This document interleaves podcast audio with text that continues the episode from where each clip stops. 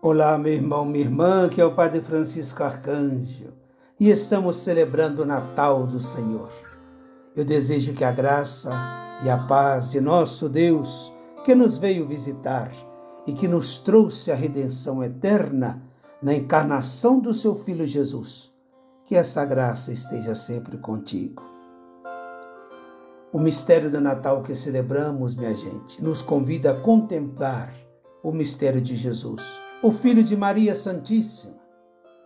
Mas não podemos permanecer na simplicidade de uma ternura ou sentimentalismo de contemplar uma criança recém-nascida. O mistério nos, é, nos está sendo revelado de uma maneira incrível.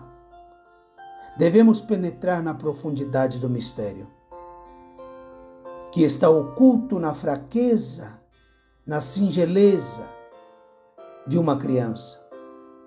Jesus é o Filho de Deus Pai, que existe desde toda a eternidade e que quis entrar em nossa história.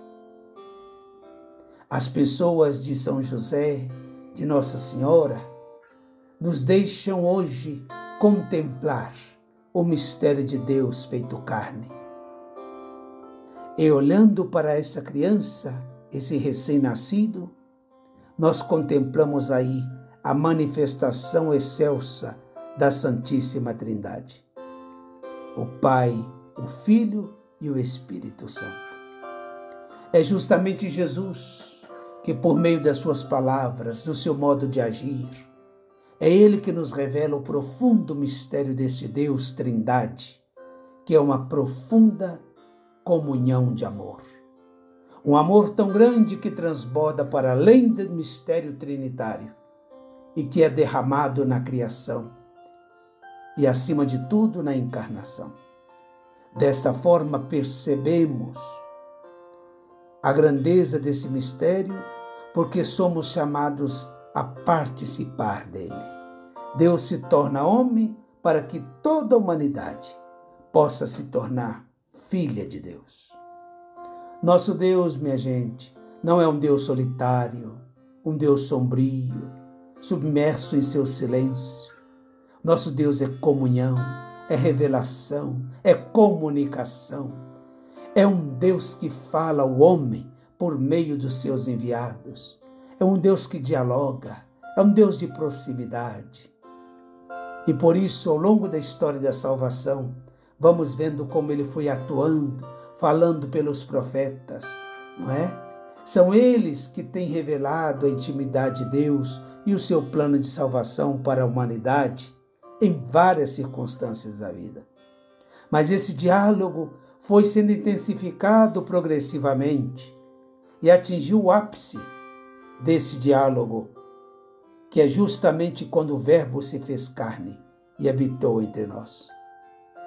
Aí nós vemos o ápice da revelação divina, esse estágio final da história em que nós estamos vivendo, porque, conforme disse São João, na plenitude dos tempos, ele enviou o seu Filho né, para salvar a humanidade. Meus irmãos e irmãs, esse salto qualitativo na história se deve ao fato de que o diálogo de Deus com o humano, né, com o humano, não ocorre por meio dos outros homens ou profetas, mas esse diálogo verdadeiro e único se dá diretamente por meio de Jesus Cristo, o seu Filho. E aí nós temos toda uma teologia bonita da Trindade, porque, como Filho, ele é o herdeiro de tudo a quem Deus tudo deu. O Pai dá tudo ao Filho e o Filho devolve tudo ao Pai. O Filho tem intervindo constantemente na história em todos os seus períodos. E isso se dá no amor, na comunhão, na beleza do Espírito Santo. E nós participamos dessa vida divina porque nós somos filhos de Deus. Em Jesus, o Filho, somos todos filhos de Deus. Santo Irineu disse que o Filho e o Espírito Santo são duas mãos com as quais Deus age no mundo. Deus tem estado constantemente presente na história por meio da Sua palavra, por meio da Sua palavra criativa que ilumina a vida dos homens.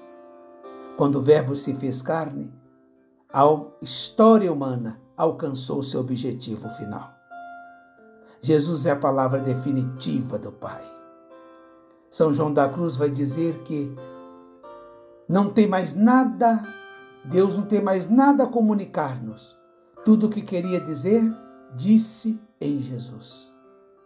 Ele nos disse tudo e nos deu a conhecer os segredos mais íntimos do Pai. É a Jesus que nós, homens, humanos, homens e mulheres, devemos ouvir agora pois não há outro Deus além dele. O Filho de Deus é Deus, e os títulos que ele recebe, extraídos da linguagem bíblica e também da cultura grega, expressam essa igualdade.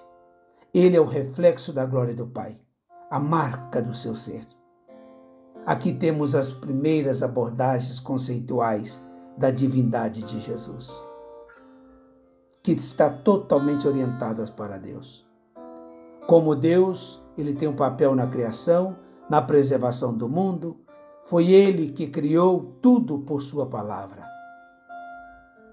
Mas acima de tudo, o Filho revelou para todos nós que veio a este mundo realizar a obra da redenção.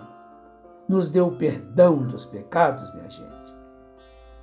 Essa aventura de Jesus, a aventura humana de Jesus, é, portanto, invocada, culminando na sua morte, na sua ressurreição, por meio das suas palavras, da sua vida e nos garantindo a salvação.